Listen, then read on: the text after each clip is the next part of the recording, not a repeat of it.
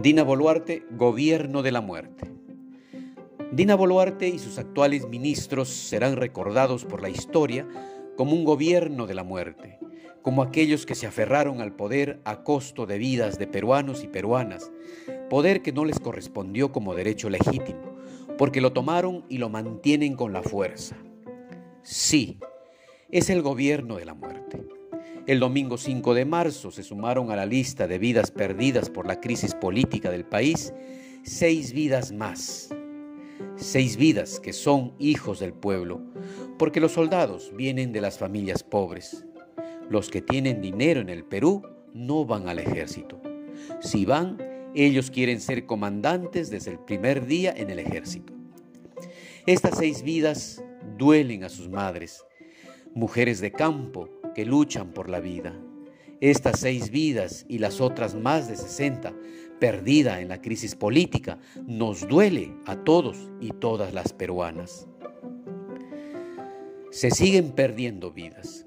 No obstante, las respuestas del gobierno frente a estas circunstancias que requieren sentido común, integridad, dignidad y empatía ha sido el desprecio ha primado la testarudez, la falsedad de la realidad, el soborno por el silencio de medios de comunicación y de intelectuales, la indiferencia frente al dolor, como si la vida en el Perú no valiera nada. Sí, el gobierno de Dina Boluarte pudo haber sido recordado como esa transición transparente a un nuevo gobierno legítimo frente al pueblo pudo haber sido recordada como la primera mujer que como presidenta mostró entereza, dignidad, empatía, sensibilidad e inteligencia política frente a un país donde aún nos relacionamos como incluidos excluyentes. A propósito del Día Internacional de la Mujer que se celebra hoy, señora Dina Boluarte, la pudimos haber contado entre las mujeres presidentas como Michelle Bachelet en Chile, Cristina Fernández en Argentina, Angela Merkel en Alemania y otras que sí supieron responder a la voluntad popular de sus pueblos.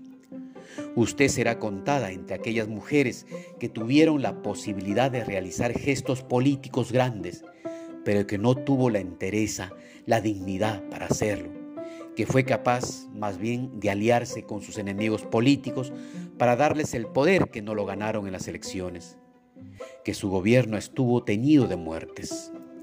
Señora Dina Boluarte, el país no la rechaza por ser mujer, sino porque no ha sabido escuchar a la población, porque ha traicionado el proyecto político que la llevó al poder el haberse puesto contra las miles de mujeres campesinas y de las urbes provincianas que salieron a las calles a reclamar el respeto a su voto, su derecho político a elegir gobernantes, la hace a usted mal ejemplo de lucha en favor de las mujeres en el Perú.